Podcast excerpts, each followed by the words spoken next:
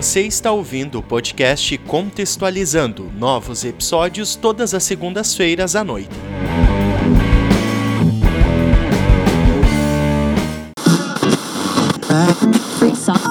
Atenção! Todas as informações a seguir discutidas são com base na obra ficcional The Purge, roteirizada por James de Monaco. Tenha um ótimo episódio.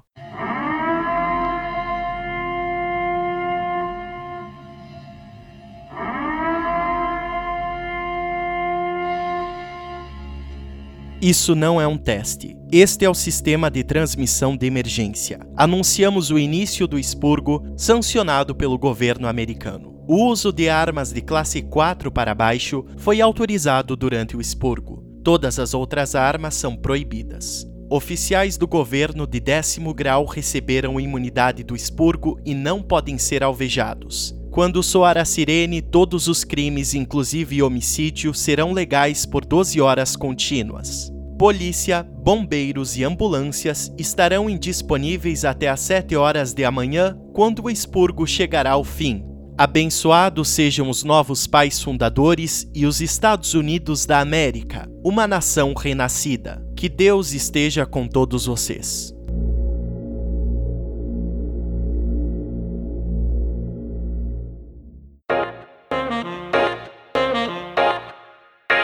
Olá pessoal, tudo bem com vocês? Sejam bem-vindos a mais um episódio do podcast Contextualizando. Hoje chegamos ao episódio de número 14. Antes de revelar o assunto do episódio de hoje, peço para você curtir, seguir e compartilhar os episódios do podcast. O podcast está disponível para você ouvir no Spotify, Apple Podcasts, Google Podcasts, enfim, em muitas plataformas, o que se torna até difícil listar todas aqui. E tenho que anunciar que também estamos estamos no YouTube a partir de agora. Eu deixo o link do YouTube na descrição do episódio. Não se esqueça de se inscrever no canal. Agora sim, vamos ao assunto de hoje.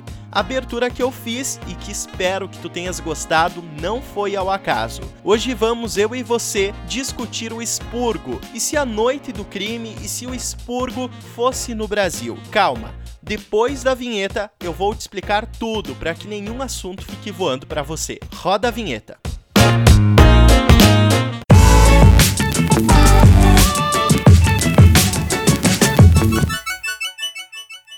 Antes de revelar os tópicos da nossa discussão de hoje, vou te explicar o que é The Purge. The Purge é uma franquia americana de terror e ação composta por quatro filmes e uma série de televisão. A tradução de The Purge para o português significa o expurgo. Expurgo ou purga, ambos são sinônimos, é o ato de expurgar, expelir, expulsar, exilar ou eliminar algo, no sentido de desfazer-se de um problema e colocar para fora um objeto com conotação negativa. E é exatamente esse o objetivo da franquia. Durante o expurgo, que são as 12 horas uma vez ao ano, o crime em um distópico Estados Unidos da América é liberado. Sendo assim, as pessoas podem matar umas às outras das formas mais variadas e dolorosas que você possa imaginar, sem serem punidas por isso. Portanto, toda pessoa que de alguma forma feriu outra fisicamente ou psicologicamente pode ser expurgada sem nenhuma implicação cívica ou jurídica. Afinal, as leis que regem o país estão suspensas por 12 horas. De uma forma mais clara, o expurgo permite aos seres humanos aflorarem e extirparem de seu interior o seu lado animalesco e delinquente. Após a explicação do que é The Purge ou o expurgo, podemos continuar a nossa discussão até chegarmos ao nosso objetivo, responder o que aconteceria se a noite do crime ou o expurgo existisse e acontecesse no Brasil. Primeira pergunta: Por que o expurgo foi decretado nesta distopia? O expurgo, conforme a franquia, é um direito constitucional assegurado pela 28ª emenda e é considerado um feriado nacional. O expurgo tem como objetivo diminuir o índice de criminalidade nos Estados Unidos da América, deixando a população livre para praticar todo e qualquer tipo de crime, desde vandalismo até assassinato, em um período de 12 horas, uma vez ao ano, sem qualquer assistência emergencial, como a polícia e os hospitais. Dessa forma, as pessoas agora cobertadas pelo novo governo por um partido político chamado Novos Pais Fundadores da América podem liberar seus instintos cruéis sem serem pegos pela lei. A ideia é fazer com que os instintos violentos sejam liberados uma vez ao ano, deixando os outros 364 dias com paz e tranquilidade. Segunda pergunta. Nos outros dias do ano, de fato a criminalidade diminuiu? Conforme a franquia, essa informação é duvidosa. Os novos pais fundadores da América, o partido que instituiu o expurgo nos Estados Unidos, diz que sim. Contudo, conforme observado na fala de alguns personagens da série, na verdade os índices permaneceram iguais, não sofrendo qualquer alteração. Terceira pergunta: Todos devem participar do expurgo? A resposta, conforme a franquia, é não. As pessoas que não gostam desta política e com medo de quem a pratica se isolam em casa por 12 horas, de modo a proteger a si mesmos e aos seus familiares. Para isso, muitos economizam o ano inteiro para comprarem sistemas de segurança que blindam as residências. Quarta pergunta: E os mais pobres ficam à mercê do expurgo? Sim, Inclusive, a série evoca que o desejo dos novos pais fundadores da América é exatamente esse: remover, expulsar, exilar, eliminar os mais desprovidos, os que são considerados incapazes ou dispensáveis. Outro assunto muito importante que é levantado na série é que um grupo de personagens que tem por objetivo salvar mulheres em apuros durante o expurgo afirma que para cada homem morto durante o expurgo são mortas três mulheres. Quero que você fique com essa informação e pense sobre ela.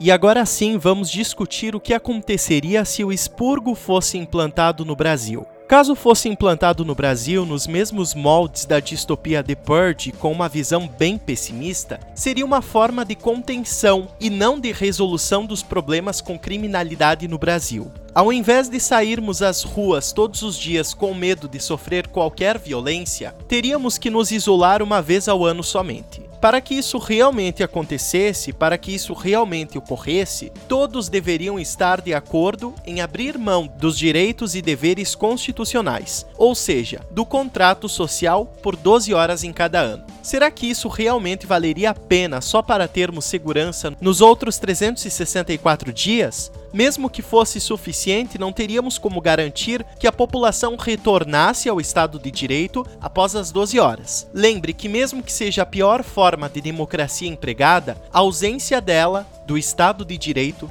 é muito pior. Eu realmente não sei o que aconteceria, porque no Brasil, sem o expurgo, mate-se uma mulher, conforme dados de 2019, a cada 10 horas por homicídio doloso, quando há a intenção de matar. O expurgo representaria, neste caso, uma forma mais bonita, mascarada e legalizada de perseguição às minorias. Na Constituição de 1988 e na Declaração Universal dos Direitos Humanos, adotada pela Organização das Nações Unidas em dezembro de 1948, logo após a Segunda Grande Guerra Mundial, o principal direito é o direito à vida. Adotar uma política criminal como o expurgo seria abdicar do direito mais elementar e por abaixo todo o sistema jurídico. Um questionamento que também surge é sobre quais seriam as consequências sociais do expurgo. A primeira é bem clara e até já discutimos aqui. Somente quem possui uma boa condição financeira consegue estruturar as casas de modo a prevenir qualquer crime que seja executado contra elas. A segunda é que a eliminação de inimigos, de adversários no campo político, por exemplo, seria legalizada. Seria uma forma de seleção de modo a priorizar somente quem atenda aos interesses de uma elite, que é quem teria as condições e o campo perfeito durante a situação. Não se esqueçam de que no Brasil tem pessoas, políticas ou não, que têm opiniões muito controversas no que tange os direitos humanos. Neste caso, os indivíduos considerados indesejados poderiam ser facilmente eliminados. Gostaria também de ouvir a sua opinião, inclusive te convidar a assistir tanto os filmes da franquia The Purge quanto a série. Como já te contei todos os detalhes do assunto, é hora de encerrar o episódio. Mas antes, vou deixar uma frase de Edmund Burke. Diz ele: Um povo que não conhece a sua história está condenado a repeti-la. Lembrando que os episódios do podcast Contextualizando são divulgados todas as segundas-feiras à noite. Não se esqueça de curtir, seguir, compartilhar os episódios do podcast no seu Instagram, Facebook, Twitter, no grupo da família do WhatsApp. Muito obrigado por você ouvir mais um episódio. Tchau, tchau!